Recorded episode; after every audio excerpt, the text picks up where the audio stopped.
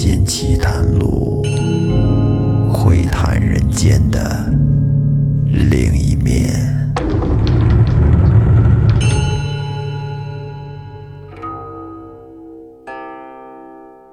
欢迎收听《民间奇谈录》，我是老岳。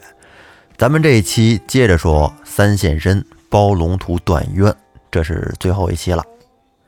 话说第二天早晨起来，梳洗好之后，小孙押司呢仍然去县里上班，押司娘子则锁了门，带着莹儿一块儿去东岳庙殿上烧香。等他们走到素宝司跟前儿，素宝司是什么呀？就是所谓的阴间东岳大帝属下专门掌管善恶因果报应的一个机构。就相当于一个小庙吧。这会儿，莹儿的裙带忽然松了，于是她便站起来跟那儿拴裙带。亚斯娘子呢，则先往前走了。就在这会儿，只见素报司里有个头上戴着头巾、穿着一身大红色袍服、还有脚带的判官，跟上面竟然说起话来，叫道。莹儿，我就是你先前的押司，你给我伸冤好不好？我有一件东西给你。这一下给莹儿又吓了一跳。莹儿心想：天哪，这泥神仙怎么也会说话了？于是他伸手上前，从这泥神仙手里把东西接过来，也没顾上看，慌忙的就揣进了怀里。他怕亚斯娘子看见呀，所以说这事儿也不敢告诉亚斯娘子。当天烧了香以后，他们便各自回家。莹儿到家以后，就把庙里烧香发生的事儿对王兴说了，说：“哎呦，你是不知道，今天又吓我一跳，在那素报司里边有一个大泥像，我今天到那儿，没想到那泥像竟然跟我说起了话来。”说他是先前的押司，并且给了我一样东西。王兴说：“你把那东西给我看看，是什么呀？”可说的，我当时都没顾上看，就揣到怀里了。我也不知道是什么。于是莹儿便从怀里边把那东西掏出来，只见是一张纸，上面写着几行字儿。写的什么字儿呢？大女子。小女子，前人耕来后人耳。要知三更事，多开火下水。来年二三月，俱已当此解。王兴看完了之后，也没看明白，就问莹儿说：“你知不知道这是什么意思？”莹儿说：“她也不知道。”王兴便吩咐莹儿说。啊这事儿你不要让别人知道，咱们倒看看明年二三月间会发生什么事儿。有话则长，无话则短。转眼间就到了第二年的二月份，凤福县换了一个新的知县。这个新知县是泸州金斗城人，姓包，名整，外号青天。他就是传说中的包青天，包龙图。话说他为什么叫包龙图啊？是姓包名整，字龙图吗？不是，只因为他后来官至龙图阁学士，所以呢，人们就叫他包龙图。而他此时跟这儿做知县还是初任。且说那包爷从小就聪明正直。做知县的时候呢，便能抛人间爱美之情，断天下狐疑之欲。到任三天，是什么事儿都没干。就在第三天晚上，他做了一个梦，梦见自己坐堂，堂上呢贴了一联对子，上面写着：“要知三更事，多开火下水。”包爷醒了之后，把这两句话给记住了。等第二天澡堂的时候，对全体书吏说起这副对联，叫他们解说是什么意思。但是呢，却没有人能够说得明白。于是包爷叫人用一面白牌，命小孙押司将这一副对联用楷书写在上面。写好以后，包公用红笔又在后面写上“如能解释，赏银十两”，然后便将这牌挂在了县衙门口。这下。这件事可是轰动了全县的官吏和百姓，为了那赏银，都争先恐后的来看看这牌子上到底写的是什么。而这天，王兴正跟衙门跟前买枣糕吃，早上还没吃饭呢，就听那卖枣糕的说，知县挂了一个白牌出来，这牌上啊有两句话，只是没有人能解得开。据说，谁要是能解开这两句话，赏银十两呢。王兴听完以后，便一手拿着枣糕，边走边吃的，来衙门口看这个白牌。他挤到前面仔细一看，只见上面写的正是速报司判官那纸上写的话。他不由得吃了一惊，想到，如果我去禀报。只怕那个新知县他不信呢，而且反而会惹恼了押司。可是我若不说，估计除了我以外，也没有第二个人能知道这两句话的来历了。当然还得除了莹儿。于是他便拿着枣糕，边走边吃，急匆匆的回到家，跟莹儿说了这件事儿。莹儿说。你这枣糕都快吃完了，还拿回来干什么呀？哎，说不不不，这不重要，说的不是这事儿。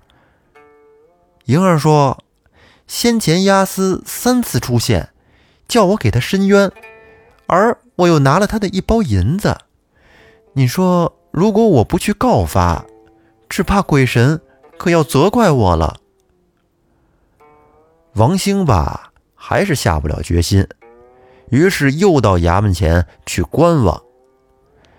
这次去的时候，在人群里边就遇见了他的邻居裴孔木。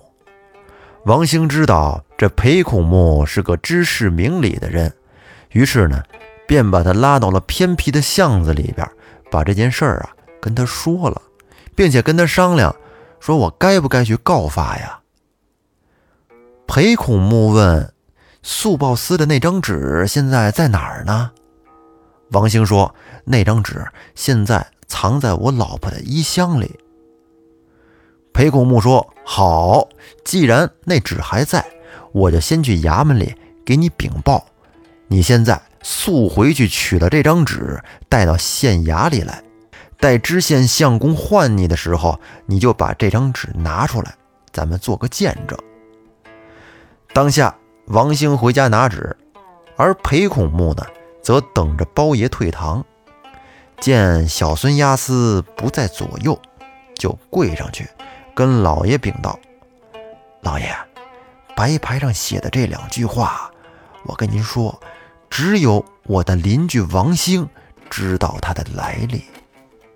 今天我看见他了，他跟我说，这是岳庙素宝司给他的一张纸。”而且那纸上还写着很多的字，您做梦梦见的这两句，就是其中的两句。包爷问道：“那王兴如今在什么地方？”裴公母说：“回禀老爷，他已经回家去取那副纸去了。”于是包爷立即差人传王兴来回话。咱们却说，王兴回到家以后。打开了莹儿的衣箱，从里边翻了半天，把那张纸啊给翻出来了。可是当他把纸打开看的时候，却发现坏事了。原来那张纸已经变成了一张白纸，上面的字儿全都不见了。这下他怎么敢把这一张白纸拿到县衙里去啊？没办法。便只好躲在家里。不久，知县的差人到了，那王兴怎敢怠慢呢？只好硬着头皮带上了那张白纸，随着公差去到了县衙。到县衙以后，包爷叫左右退下，只留了裴孔目在旁边站着。包爷就问王兴说：“我听裴孔目说你在东岳庙中收到了一张纸。”可否拿来与我观瞧？这王兴跟下面是连连的磕头禀报说：“大人，小人的妻子去年在东岳庙烧香，走到速报司前，突然那神道出现，便给了他一张纸。这纸上写着一段话，中间确实有老爷白牌上写的那两句话。于是小的便将纸藏在衣箱里边。”这不，今天我这回家想把这纸拿出来给您带过来，结果谁知道拿出来一看，竟然变成了一张白纸。如今这张白纸还在，小的真是不敢说谎啊。包爷于是叫他把这白纸拿出来给他看一下，问道：“这纸上的话，你是否还记得？”王兴说：“小人还记得。”我马上念给包爷听。于是，王兴便把之前纸上那一篇文字念给了包拯。而包爷听完之后呢，拿了纸和笔，把这段话都写在了纸上，仔细的推想了一会儿，叫道：“王兴，我在问你，那神道把这一张纸给你的老婆？”可还有什么话吩咐？王兴说：“大人，那神道只叫给他申冤，再没有其他吩咐。”这会儿，包拯大怒，喝道：“胡说！做了神道，还能有什么冤没处申？偏偏要你老婆替他伸冤。”王兴慌忙磕头说：“老爷。”这里边还真有个原因，您要想听，我就告诉您。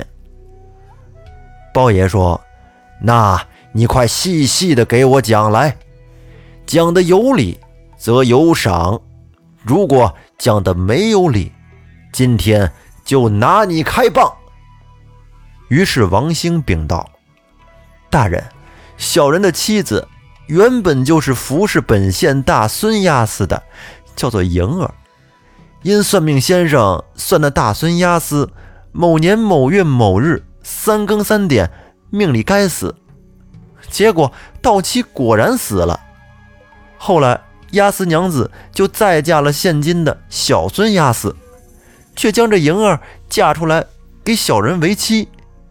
小人的妻子初次在孙家灶下看见先押司现身，脖子上。还套着颈绳，披头散发的，吐着长长的舌头，这眼中直流血，叫道：“莹儿要给你老爷做主。”而第二次，则是在夜间，孙家门口，他又遇见了先前的押司，而这会儿他头上戴着有棱角的头巾，身上还穿着大红袍服和脚带，将一包碎银子给了小人的妻子。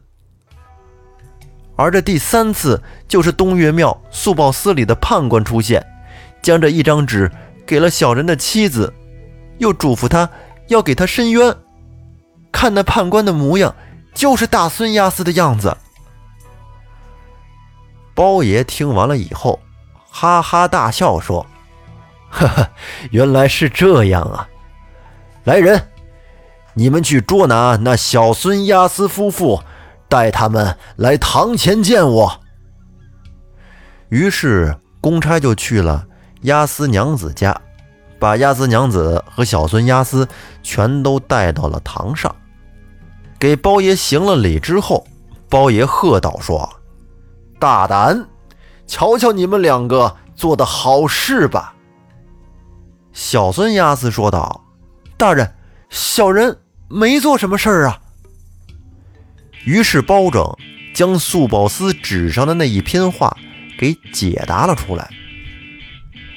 这纸上大女子、小女子、女之子是外孙，也就是说，外郎姓孙，分明是指大孙押司和小孙押司。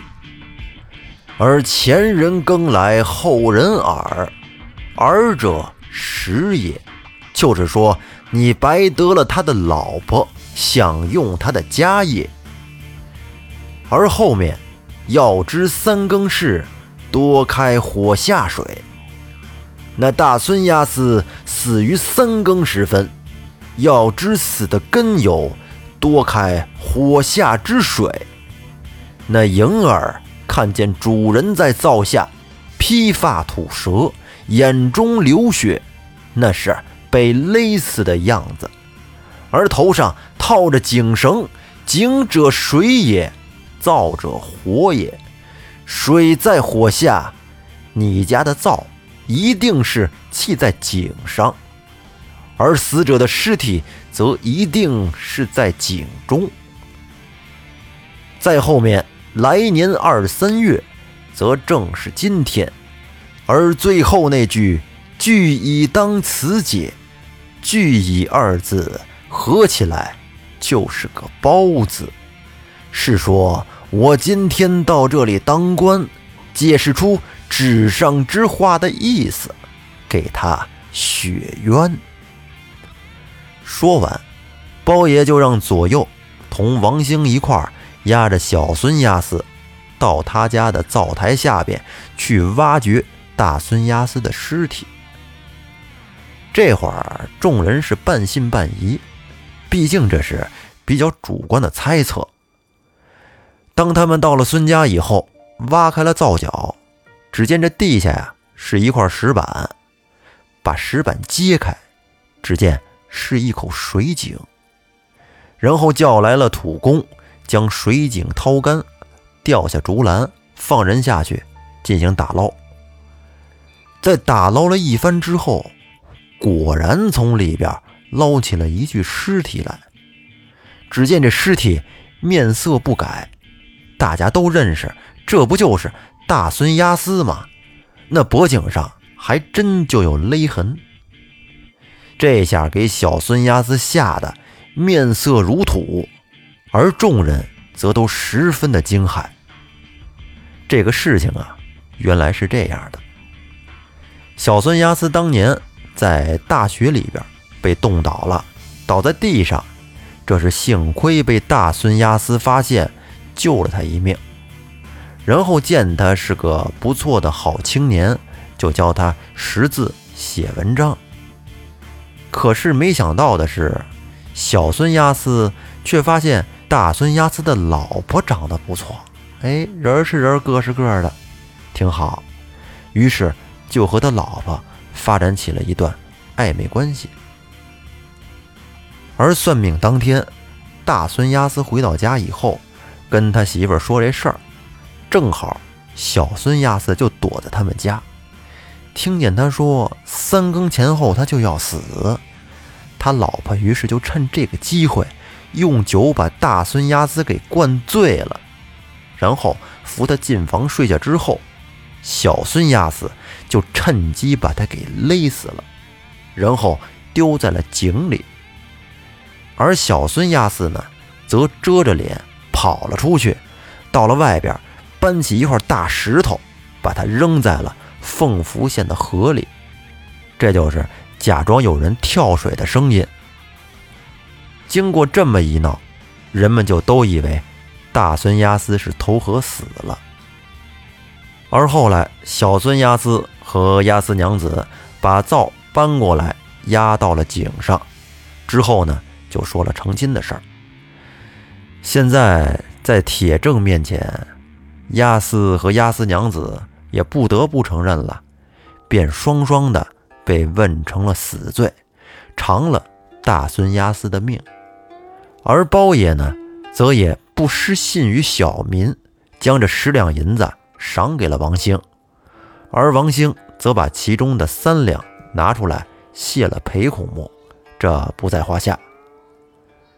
而包爷这是初次上任，因为断了这件公事，便开始闻名天下。至今，人们都说包龙图日间断人，夜间断鬼，有诗为证：“诗句藏谜，谁解明？包公一段，鬼神惊。寄生暗示，亏心者，莫道天公见不清。诗句藏谜，谁解明？包公一段，鬼神惊。寄生暗示，亏心者，莫道天公见不清。